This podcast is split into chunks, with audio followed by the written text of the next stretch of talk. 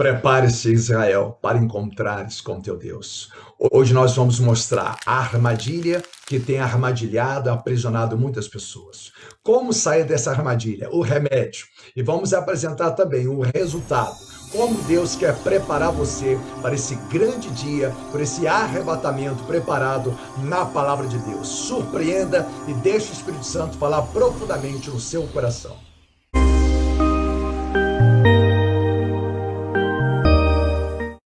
A graça a paz de Deus, eu tenho a certeza que essa palavra vai mudar o seu olhar espiritual. A Bíblia diz claramente, 1 João 2,28, diz assim: Sim, queridos filhinhos, permanecei nele para que tenhamos segurança quando ele se manifestar e não sejamos envergonhados diante dele na sua vinda. Você está preparado realmente para o arrebatamento do Senhor? Vamos orar para que Deus venha dar continuidade nessa palavra e verdadeiramente sejamos uma noiva do Senhor. Senhor, nosso Deus e nosso Pai, Nesse momento eu quero te agradecer, quero te agradecer e quero te glorificar. Eu peço, Senhor, que a tua palavra venha limpar o nosso coração, venha transformar o nosso olhar e verdadeiramente venhamos afiar a espada para que sejamos soldados estruturados pelo teu reino, pelas tuas verdades. Em nome do Pai, do Filho e do Espírito Santo. Amém. E graças a Deus. A Bíblia diz lá em Mateus 7, versículo 21, que nem todos aqueles que diz Senhor, Senhor entrará no reino dos céus mas aquele que faz a vontade de Deus. A Bíblia é muito clara sobre isso. Lá em João 8:31, a Bíblia diz assim: Então disse Jesus aos judeus que haviam crido nele: Se permanecerdes na minha palavra, verdadeiramente sereis meus discípulos. Por quem você deixa ser influenciado nesses últimos tempos? Na mídia? Na palavra de Deus? No incrédulo? Quem está sendo a sua influência? Existem três influências que pode mostrar também o caminho para onde você pode prosseguir, que pode muitas vezes te enganar. Mas existe uma influência verdadeira que a gente vai pontuar nessa influência verdadeira de Deus. Primeira coisa, vamos mostrar essas três influências. Lá em Romanos 8,14, a Bíblia diz assim: Porquanto todos que são guiados pelo Espírito de Deus são filhos de Deus. Essa influência que você deve ser é, guiado nesses últimos tempos. Você tem que deixar ser guiado, ser admoestado por Deus, ser orientado por Deus, exortado por Ele, redarguido por Ele. Aí sim você está caminhando para os céus através da palavra de Deus. Mas existe uma outra influência. A Bíblia diz em Efésios 2,2, fala assim: nos quais andaste no passado conforme o curso deste mundo, é, desse sistema mundial, ou seja, aquela pessoa que ela é guiada pela mídia, é guiada pelo mundo, por aquilo que ouviu falar, que ouviu dizer. Eu já disse que Satanás ele tem três secretários: me disseram, me falaram e me contaram. Então a Bíblia está dizendo aqui aqueles que vivem no curso deste mundo. A Bíblia fala que não conforme com esse mundo, mas renova vossa mente, experimentei a vontade de Deus que é boa, perfeita e agradável. Então fala assim, ó, Efésios 2:2 de acordo com o príncipe do poder do ar. Vou te ler de novo. Nos quais andaste no passado, conforme o curso desse sistema mundial, de acordo com o príncipe do poder do ar, o espírito que agora está atuando, nos que vivem na desobediência. Efésios 2, 2. Então, tem pessoas que são influenciadas por esse espírito, a potestade do ar, da mentira, do engano, ou seja, do ódio, do rancor, várias manifestações que são implantadas na mente e no coração da pessoa. Mas existe uma outra influência também. Qual é essa influência? E se encontra em Isaías 55, 9, onde Deus ele vai consertar esse pensamento. A Bíblia diz assim: assim como os céus são mais altos do que a terra. Assim também os meus caminhos são mais altos do que os vossos caminhos, e os meus pensamentos mais altos que os vossos pensamentos. Tem pessoas vão se guiar pelos seus próprios, seus próprios pensamentos. Ah, mas eu acho isso. Ah, não tem nada a ver. O famoso não tem nada a ver. A pessoa vai guiar pelos seus próprios pensamentos. A grande verdade é que se você pegar os seus pensamentos e sujeitar o pensamento de Deus, aí sim. Agora tem pessoa que vai ser guiado pelo príncipe da potestade do ar, por ensino de demônios e serão enganados enganados. mas eu quero mostrar para você como onde está a armadilha. Eu quero apresentar para você o remédio. Eu quero apresentar para você o resultado que Deus traz para a sua igreja quando ouve a voz do Espírito Santo de Deus. Primeira coisa, lá em Lucas 9, versículo 54 ao versículo 56. Quando a gente olha o contexto, Jesus fala para Tiago e João para ir no samaritano, pede eles para poder falar com o samaritano e preparar a pousada, para descansar um pouco. E o samaritano, logicamente, ele vai dizer que não. Nós sabemos disso no contexto da Bíblia. O samaritano fala que não. Então, Pedro, é, Tiago, João, perdão, ele vai falar: Jesus, quer que eu clame aos céus? E nisso que eu clamar aos céus, vai descer fogo e vai consumir, vai matar todos eles. Olha a resposta de Jesus. Vamos lá. É Lucas 9, 54, 56. Diante de tal situação, os discípulos Tiago e João propuseram: Senhor, queres que mandemos descer fogo do céu para que sejam aniquilados? Versículo 55. Mas Jesus, mirando-os, admoestou-lhe severamente. Observa, Deus, é o próprio Senhor Deus, na pessoa do Senhor Jesus, vai é, corrigir, porque era um pensamento que não era um pensamento de Deus, era uma influência. Observa, não sabeis vós de que espécie de espírito sois? Versículo 56 de Lucas 9. Ora, o filho do homem não veio com o objetivo de destruir a vida dos seres humanos, mas sim para salvá-los. E assim rumaram para um outro povoado. Então havia uma influência que queria dominar Tiago e queria dominar João. Nota-se que ele estava com Jesus, mas ele estava sendo um pouco influenciado por outro pensamento. A gente sabe que a guerra, a batalha espiritual, ela se concentra muito na mente da pessoa. A vida é que ela fazia a vontade dela. E a Bíblia fala: não seja feito a minha vontade. O próprio Jesus nos ensina isso. A Bíblia fala: quem via após mim, dia após dia, nega a si mesmo, toma a sua cruz e siga-me. Quem perder a sua vida por causa de Cristo, ganha-la. Ou seja, anular sua própria vontade para fazer a vontade de Deus. Sujeitar a sua vontade a ver se está de acordo com a vontade de Deus. Aí sim você está sendo guiado pelo Espírito Santo de Deus. Vamos lá. Não deixe, anota aí, não deixe que o mundo venha comandar, venha influenciar, venha dominar, venha cegar os seus pensamentos de, de acordo com os pensamentos de Deus. Os seus pensamentos para ser verdadeiro, para ser um pensamento mais, mais equilibrado tem que estar sujeito à verdade e à palavra de Deus. Observa isso. Romanos 12, 2 fala assim: E não vos amoldeis o sistema deste mundo, mas sede transformado pela renovação das vossas mentes, para que experimenteis qual seja a boa, agradável e perfeita vontade de Deus. Então a nossa mente tem que ser amoldado, nosso pensamento tem que ser amoldado aos pensamentos de Deus. A Bíblia é muito clara sobre isso. Vamos lá. Em 2 Coríntios 4, 4 fala assim: vamos, vamos observar. O Deus dessa presente era perversa, esse Deus aqui está com o D minúsculo, está falando Deus, ou seja, a influência do mundo, o príncipe da potestade do ar, fala assim, cegou o entendimento dos descrentes. Então a pessoa vai passar a ter um outro pensamento. Observa, a fim de que não veja a luz do evangelho da glória de Cristo, que é a imagem de Deus. Então, o tempo todo a pessoa está recebendo uma influência. Então, toda influência que ela recebe, ela tem que sujeitar se está de acordo com a palavra de Deus. Ah, pastor, eu tenho um dom de visão. Pastor, eu tenho um dom disso, dom daquilo. Você testa aquele dom para ver se está ultrapassando princípios bíblicos. Você tem que observar, ah, pastor, eu tive um sonho. Você tem que observar se tem princípios bíblicos. Tem pessoa que é ser guiado mais para o sonho do que com a palavra. Então a gente tem que observar isso também. Observe isso aqui. Anota, eu quero que vocês anotem. Uma pessoa esponja, que hospeda matéria-prima do adversário dentro de si. Observa isso, tem pessoa que é esponja, ela, ela hospeda dentro de si uma matéria-prima dentro do adversário. O que, que acontece?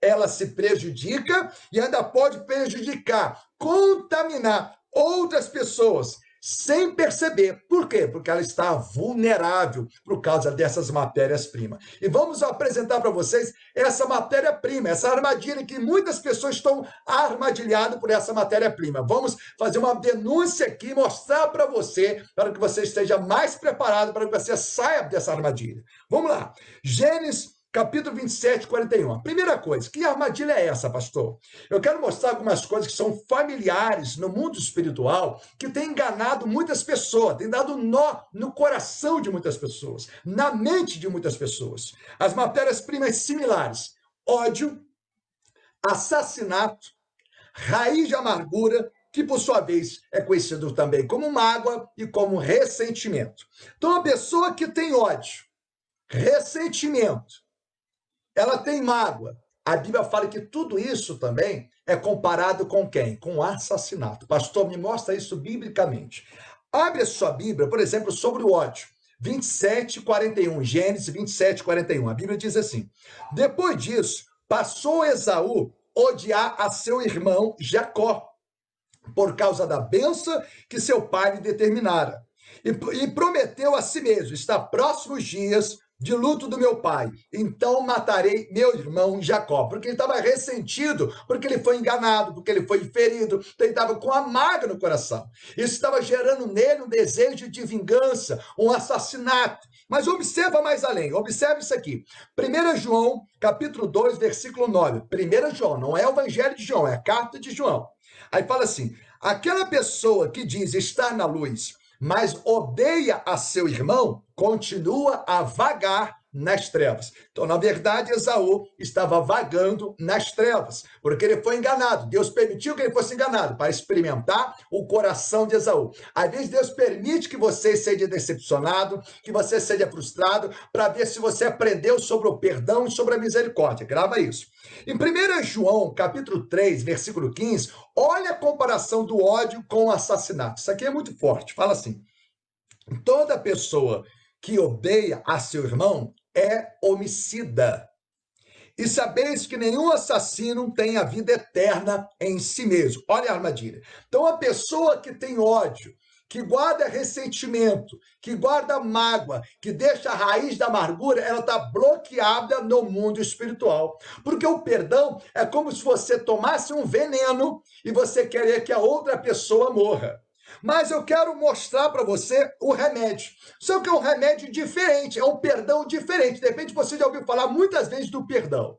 Mas eu quero mostrar para você uma outra ótica do perdão, uma outra visão do perdão, que eu tenho certeza que vai ampliar muito mais a sua visão através desse perdão, desse remédio que eu quero apresentar para você. Mostramos a armadilha, essa mágoa, esse ódio, como é que é comparado o ódio é comparado uma pessoa que tem ódio, uma pessoa que matou, a Bíblia está mostrando são, são coisas similares. É muito forte isso, comparar o ódio com o assassinato. E a Bíblia compara isso. Então presta atenção como é que é importante você se, li, é, se livrar desse sentimento, porque isso vai aprisionando. Olha, olha para você ver, por exemplo, o perdão da contramão. A primeira coisa para entender o que, que é o perdão da contramão, ou seja, um perdão mais profundo, um perdão mais autêntico, um perdão mais, mais, mais, transpa, mais transparente, que tem o brilho do Espírito Santo. Para nós entendermos o perdão da contramão, vamos entender. Ou seja, a primeira coisa, você vai ter que quebrar com o seu eu.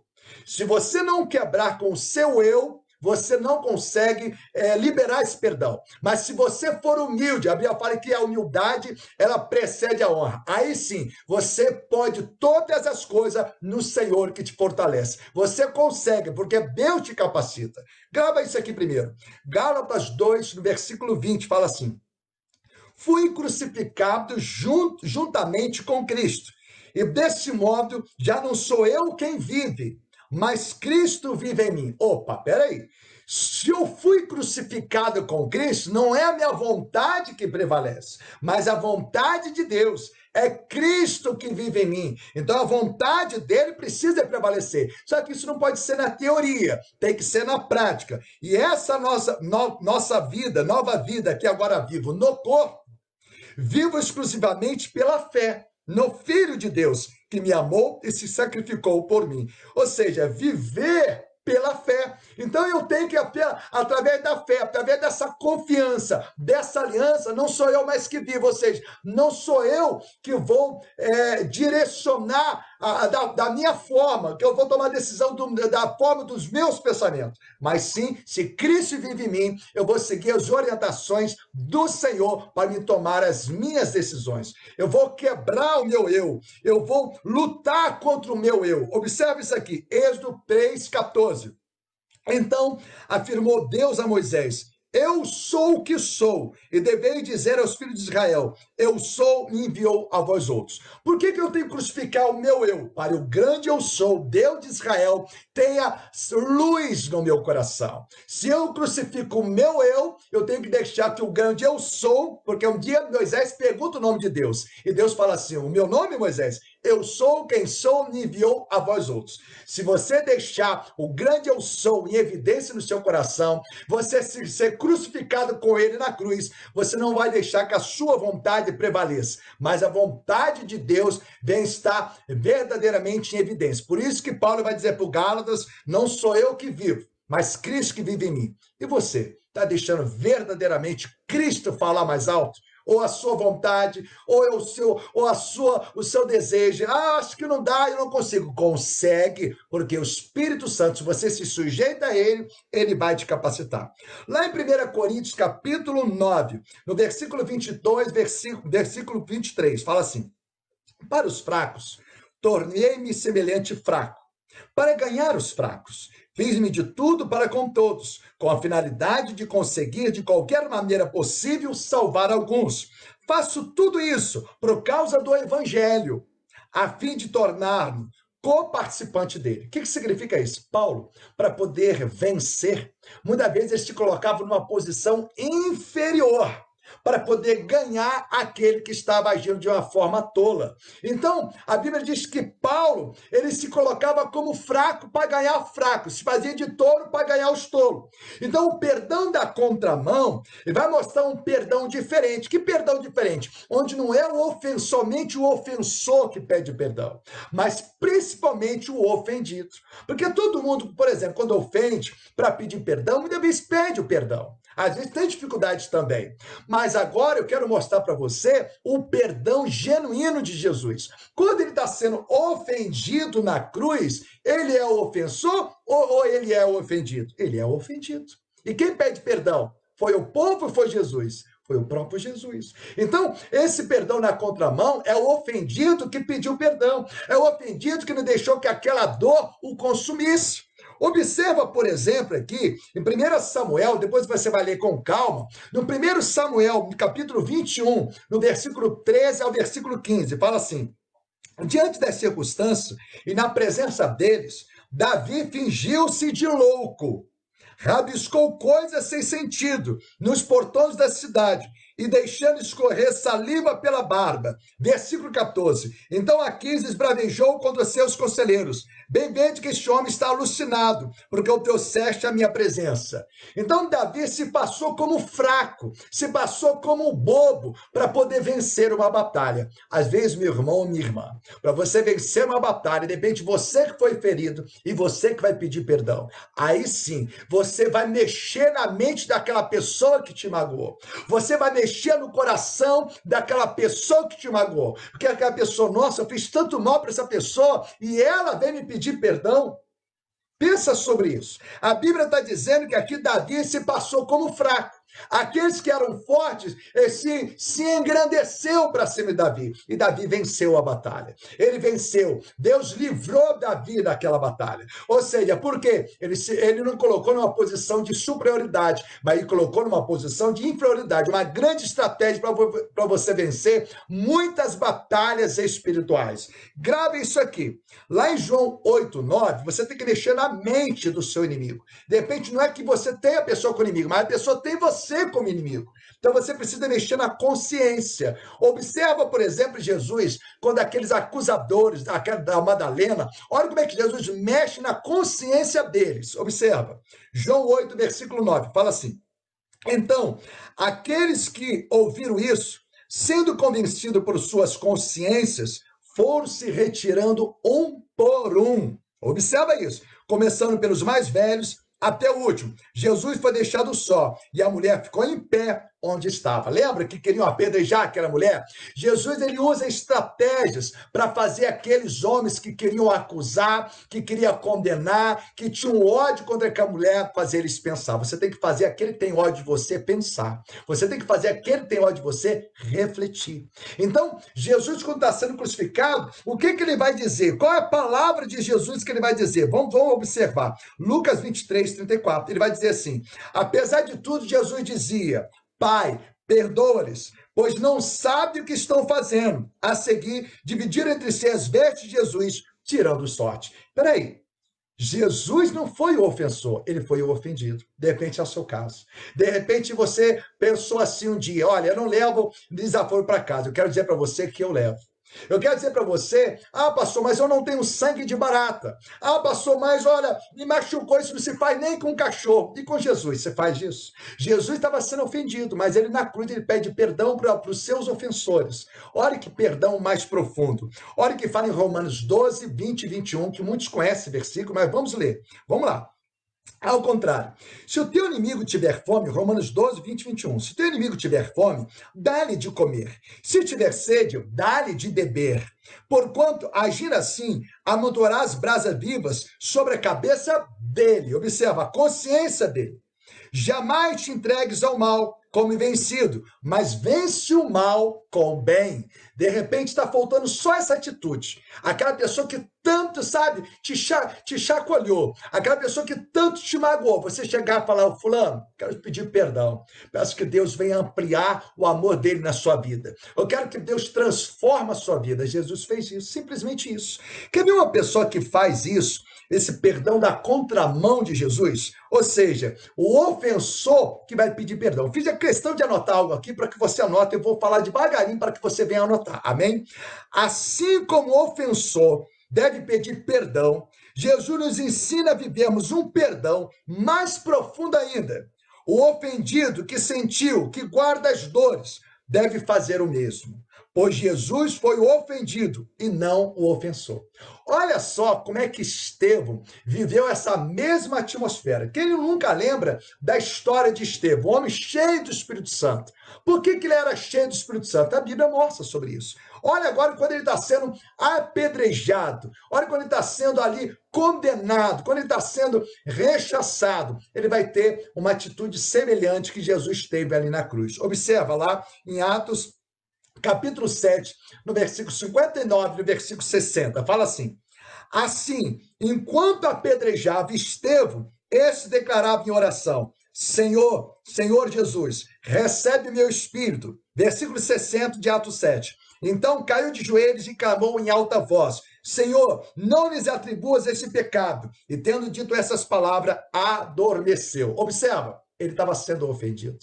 Estevão não era o ofensor. E ele que pede perdão pelos seus ofensores. Esse é um perdão mais profundo, igreja. Você quer viver o novo de Deus? Você precisa fazer isso. Assim como Jó, os seus amigos o acusavam. Quando ele intercede, ele clama, ele perdoa os seus amigos. Deus muda a história de Jó. Grava isso no seu coração. Ou seja, Estevão estava na mesma atmosfera, na mesma sensibilidade de Jesus. Ou seja, estava cheio do Espírito Santo de Deus. É algo muito forte nas Sagradas Escrituras. Abre lá em Atos 7, versículo 55. Olha a prova que ele é cheio do Espírito Santo. Olha.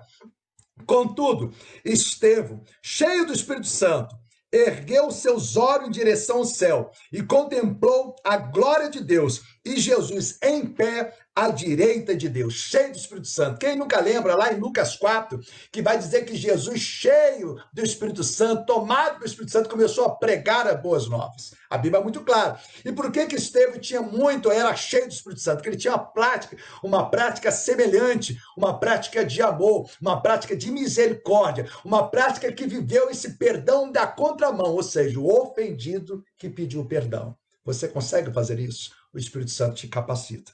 Em 2 Coríntios, capítulo 2, no versículo 10 ao versículo 11, a Bíblia diz assim: Se perdoardes alguma coisa a alguém, também eu perdoo. E aquilo que perdoei, se é que havia alguma falta a ser perdoada. Observe o detalhe: perdoei na presença de Cristo por amor de vós. Só perdoa aqueles que verdadeiramente estão na presença de Cristo. Aqueles que verdadeiramente estão na presença de Cristo, que se sujeita a Deus, que crucificou o seu eu, deixa que Deus fala mais alto. Não tem vergonha, não tem vergonha de se humilhar, não tem vergonha de pedir perdão. Aí sim, aqueles que liberam esse perdão genuíno, porque verdadeiramente estava na presença de Cristo, está na presença de Cristo. Grava isso. Versículo 11, 2 Coríntios 2, 11. A fim de que Satanás não tivesse qualquer vantagem sobre nós, pois não ignoramos as suas artimanhas. Então, grave, tem pessoas que estão armadilhadas porque ela não liberou perdão. E Jesus fala: Eu te dou esse remédio, eu te dou esse perdão, perdão da contramão, porque geralmente você está acostumado a ouvir falar somente aquele perdão que o ofensor pede perdão. Mas eu quero que você vá além. Você que foi ofendido, que você se passa como bobo, faz igual Davi fez, faz igual Paulo fez, se passa como tolo para ganhar aquele tolo, para ganhar aquela pessoa que ainda não conheceu Jesus. Você vai vencer o ódio com amor. Você vai vencer a tristeza com a alegria do Espírito Santo, para que você seja cheio da verdade de Deus. A Bíblia diz em Efésio, no capítulo 4, no versículo 30 ao versículo 32, fala assim: E não entristeçais o Espírito Santo de Deus, com o qual fostes selados para o dia da redenção. Grava. O Espírito Santo traz um selo para o arrebatamento.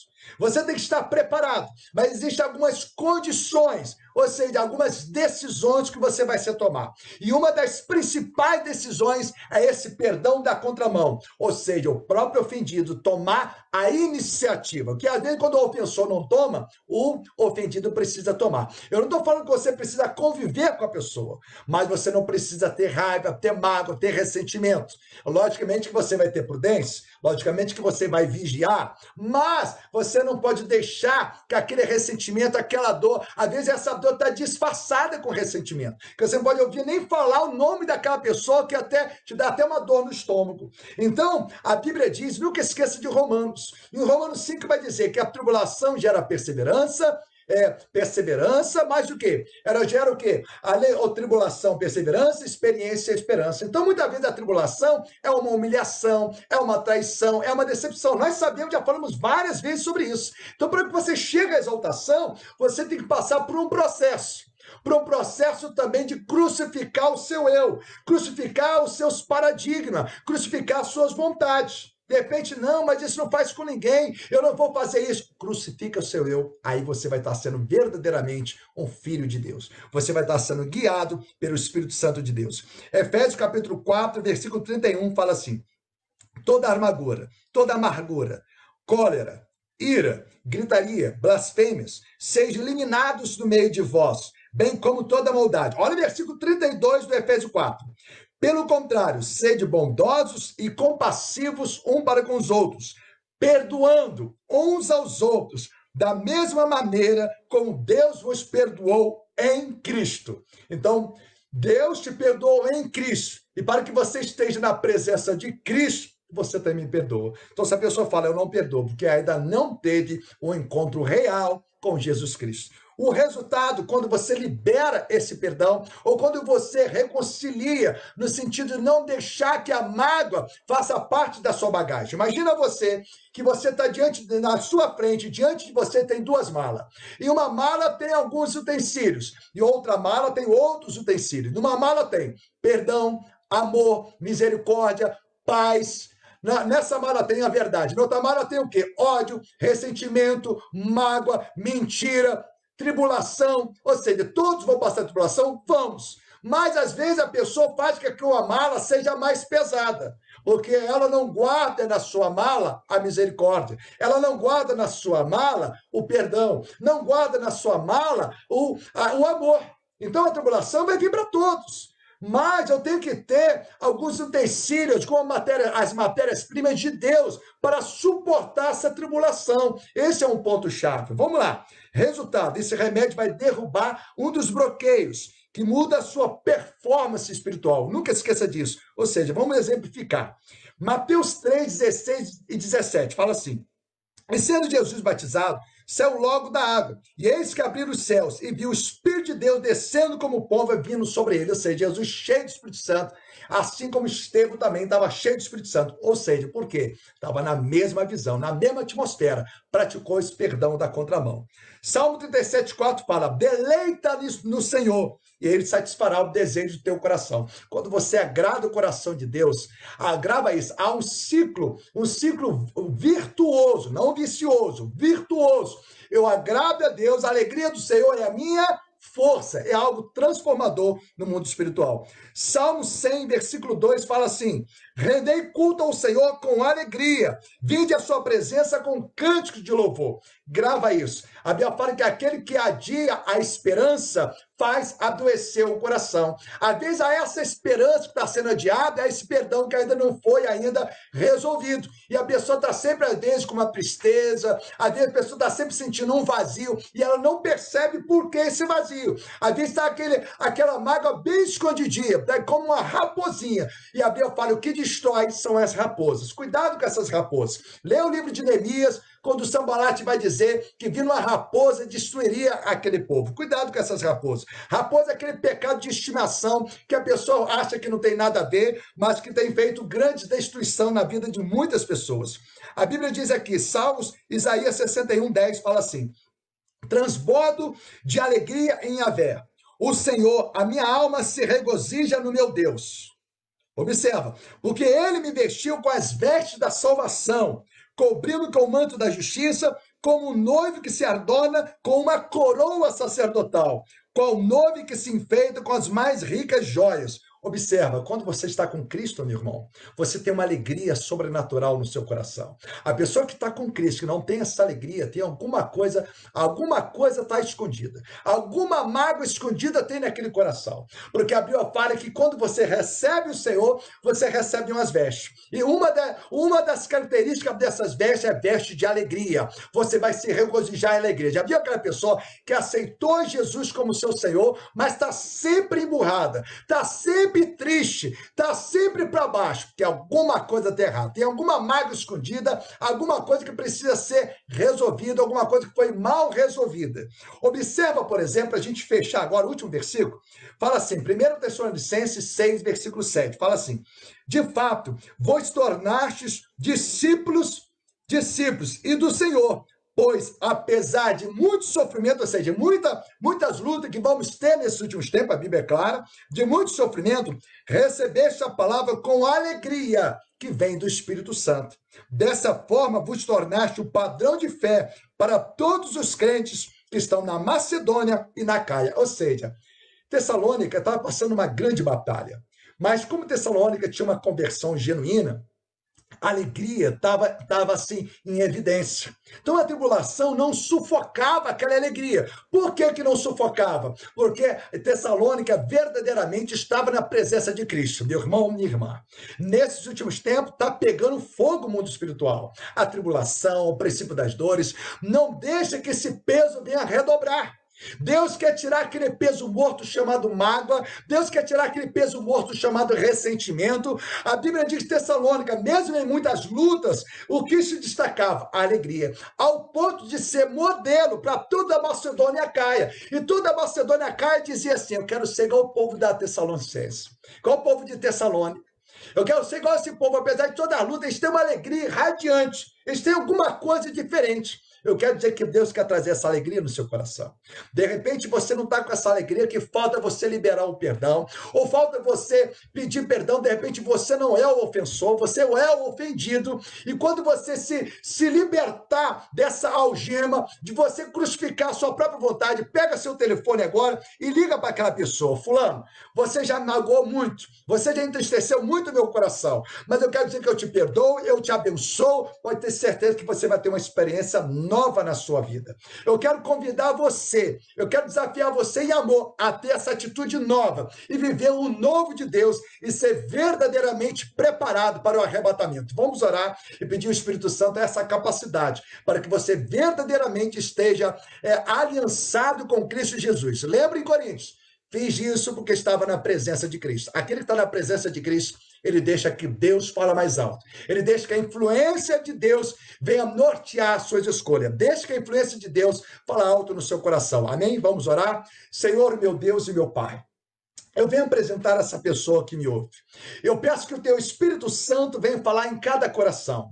Esse perdão da contramão, mostramos, meu Pai, a armadilha que tem aprisionado muitas pessoas. Lá em Hebreus capítulo 12 fala que muitas pessoas estão bloqueadas porque deixou a raiz da amargura brotar e a pessoa está bloqueada. Hebreus 12, versículo 15. Não deixe essa pessoa que se encontra bloqueada ficar estagnada. Mas, meu Pai, tira essas algemas que tem feito que essa pessoa fica bloqueada no mundo espiritual. Liberta mente e o coração e faz essa pessoa hoje tomar uma decisão de transformação na sua vida. Espírito Santo, essa pessoa que não tem tido força, eu peço que o Senhor venha com o sobrenatural, arrancar todas as correntes, arrancar todo, meu Pai, todas as amarras do adversário, todo aquele ferimento que essa pessoa teve, assim como José, ele teve esse ferimento, que essa pessoa venha, meu Pai, respirar de vida. Ei, meu irmão, em nome de Jesus, eu convido a você a liberar esse perdão. Eu convido a você a ter um novo passo na sua vida e desfrutar do melhor de Deus. Que o Espírito Santo venha continuar e venha palestrar no seu coração o fluxo desse amor. Em nome do Pai, do Filho e do Espírito Santo. Amém. E graças a Deus. Reflita sobre essa palavra e que o Espírito Santo venha fazer a obra em nossos corações.